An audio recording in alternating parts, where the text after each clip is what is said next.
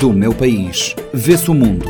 Os grandes temas da atualidade internacional, contados, explicados e comentados por Pedro Matos. De leste a oeste, de norte a sul, o que nos une e o que nos separa. Quintas-feiras, 10 e meia da manhã e 4 e um quarto da tarde, na Rádio Morabeza, do meu país, vê-se o mundo, também disponível em formato podcast nas plataformas digitais. Do meu país vê-se o mundo, encontro semanal com a atualidade internacional, comentada pelo professor de Relações Internacionais Pedro Matos. Pedro, bem-vindo. O sismo que abalou Turquia e Síria causou um número imenso, mas ainda não conhecido de mortes. São dezenas de milhar. Ao mesmo tempo provocou um rasto de destruição e lançou dois países numa enorme crise humanitária. Como avalias a resposta da comunidade internacional? É, de fato, é uma tragédia sem proporções históricas nesses dois países, sobretudo na, na Turquia, país que teve um número oficial de mortos ultrapassa a 30 mil pessoas. Uh, quanto à pergunta, a resposta da comunidade internacional, que via ajuda internacional e também a disposição de um conjunto ali de esforços e cooperação, coordenação entre é, diversos países e também as agências que cuidam do tema da ajuda humanitária, é, como o próprio tema informa, né, é apenas uma ajuda que pode ser fundamental para salvar vidas, mas essa ajuda vai depender de como estão as condições no terreno. E quando se olha para a destruição dos prédios, sobretudo na Turquia, pergunta-se é, a questão da segurança, como os prédios residenciais foram ah, projetados numa região de recorrente atividade sísmica, lembrando que a Turquia teve terremoto de 1900, da década de 90, né?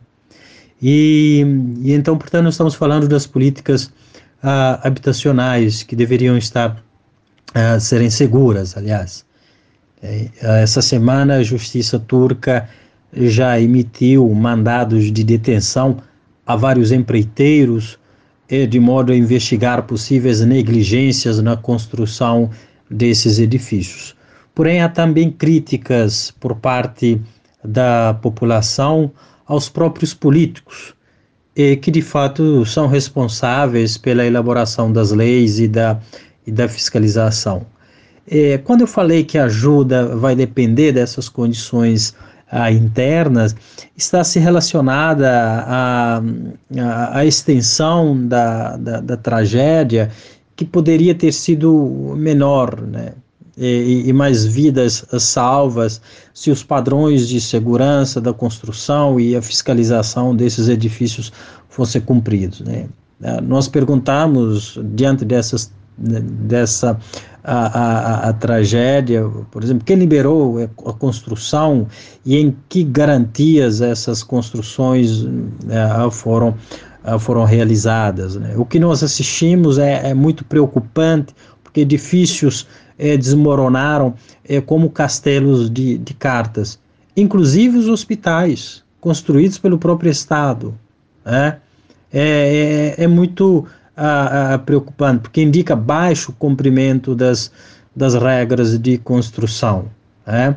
E, e nós sabemos que outros países que convivem com eventos uh, sísmicos têm um conjunto de criaram um conjunto de medidas preventivas uh, que têm sido levadas a sério, incluindo a, a segurança dos edifícios residenciais. Né? E, e, de fato, desde o terremoto de 1999, o país já vinha se preparando uma legislação forte sobre a, a, a capacidade de respostas a, a eventos naturais. E, bom, a lei que era tinha sido preparada ficou ali no banho-maria. E em 2018, o governo de Erdogan aproveitou, a, aliás, aprovou uma lei de anistia, de, de zoneamento, e essa lei permitia que qualquer propriedade construída sem licença ou em violação de licenças de construção eh, pudesse receber um certificado de construção e com isso evitar a demolição. Isso a, abriu de certa forma as construções eh, com baixo rigor eh, em termos de, de segurança a, a, a, aos residentes. Né? Então, na Síria, uh, já é um outro, outro país, embora o número seja menor de vítimas, uh, por enquanto, né, porque a situação é, vivida no país só atrapalha. É, há anos o país enfrenta uma guerra civil, uh, de modo que acessar as regiões e socorrer as vítimas é muito mais difícil na Síria do que Turquia. Então, a ajuda internacional tem demorado a chegar neste país. É, é, é, mais fácil fazer isso na Turquia, embora a capacidade também de reação de Turquia é, é seja menor diante da magnitude do evento. Né? É, nós estamos falando de um, um número é, enorme de, de vítimas uh, mortais. Por isso que se aciona a ajuda internacional, justamente quando a capacidade interna de reação do Estado fica comprometida, né? E essas ajudas é, priorizam socorro às vítimas para salvar vidas, depois a questão da alimentação, medicamentos e, por fim, as infraestruturas, de modo a dar condições para que o Estado possa responder paulatinamente às suas uh, demandas uh, uh, normais. Né? Então não é um momento bom também para o governo de Erdogan. As eleições vão acontecer agora em maio e a polarização está aumentando no país. Então esse evento certamente será explorado para expor a, o governo de Erdogan, sobretudo a sua fragilidade em termos de políticas uh, sociais. A Síria, desnutrida por um conflito que dura mais de uma década, está naturalmente numa situação particularmente frágil. O que é que este sismo e os seus efeitos significam para um país já arrasado e para aquela população tão fragilizada? Ah, o que esses o sismo e seus efeitos significam para, para a Síria, já é um país é, realmente arrasado né, pelo, pelo conflito que já vem enfrentado há 12 anos, significa mais morte, mais destruição, mais tragédia e desumanização da vida de crianças, é, mulheres, idosos, jovens, enfim, é de uma população que há muito tempo não sabe o que é paz. Os sírios realmente foram abandonados estão desesperados à espera da ajuda. As organizações que estão lá uh, estão sem fundos, uh, uh, os poucos recursos que detêm eh, não são suficientes para responder às demandas, eh, sobretudo impostas por, esse, por essa tragédia. Né? Então, tem pouca capacidade de fornecer assistência vital às vítimas. É, os serviços de água, serviços de eletricidade, aquecimento, serviços sociais estão sob pressão e que sem uma ajuda internacional a forte, a tragédia só aumentará. É, é, é, é mais difícil quando se compara com a, a Turquia, porque como nós a, conversamos, é fazer com que os serviços básicos uh, cheguem às populações é, é, é, é, muito mais complicado. O país está dividido em termos administrativos, em termos políticos.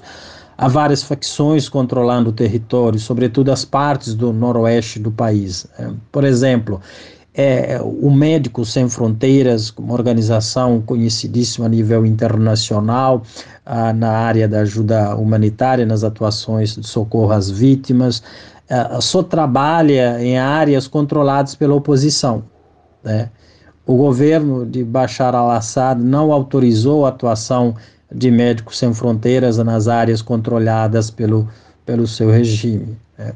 E enquanto a ajuda que é direcionada para o noroeste de, da, da Síria está sob o controle do, do Conselho de Segurança das Nações Unidas. Então a questão é complexa, porque não há um governo como na, na Turquia. Então os recursos internacionais podem ser desviados para financiar a própria, a, o próprio conflito que está em curso no, eh, no país a coordenação da ajuda internacional nesse contexto se mostra é prioritária e é, do, e é, na verdade, a dimensão fundamental para, na capacidade de resolução do, é, do problema. Né? As, as agências internacionais já calculam a necessidade de mobilizar quase 400 milhões de dólares americanos para responder às, às questões humanitárias mais urgentes nos próximos meses. Então é, é primordial arrecadar esse, esse valor. E é importante aumentar é, também pontos de passagem para o país, fazendo com que o maior número de carregamentos da ajuda internacional atravesse o país. Lembrando que neste momento há apenas um ponto ali na fronteira a, a, funcionar. Não deixa de ser curioso que com o sismo voltemos a falar da Síria. Parece que o país e o que lá se passa tinham caído no esquecimento. É interessante, o país volta a cenário internacional, às mídias internacionais, por um motivo lamentável, de novo. Né? A Síria está sempre ali nas, nos noticiários a respeito da, da guerra civil e agora ah, voltemos com a questão da, ah, ah, do terremoto. Ah, não bastasse de fato esses anos em guerra, são 12 anos de guerra civil, eh, significam 12 anos que ah, as famílias ah, estão sem perspectivas, os filhos sem estudos, sem sonhos, uh, os jovens uh, sem trabalho. Então, o impacto psicológico é, é tremendo. Né? E vem esta tragédia só para complicar as coisas.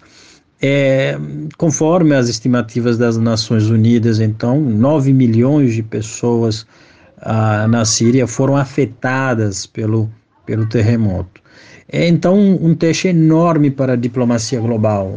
A Síria eh, já estava numa situação caótica, mesmo antes deste evento sísmico, é, e o número deslocado no país atingiu a 15 milhões de pessoas que dependia da ajuda humanitária para para sobreviver. Então, a, a diplomacia global, a, a, a, coordenação entre os atores, os países que estão diretamente ou indiretamente envolvidos uh, nessa, uh, nessa questão na, na, na, Síria, deverão encetar esforços para uh, que a ajuda internacional chegue à população, porque isso é, é, é fundamental. É, é importante que haja uma pressão internacional para pelo menos que essas organizações humanitárias possam ter recursos, condições e garantias de atuarem em toda parte do país. Né? É, os novos recursos, porque ah, os fundos que essas organizações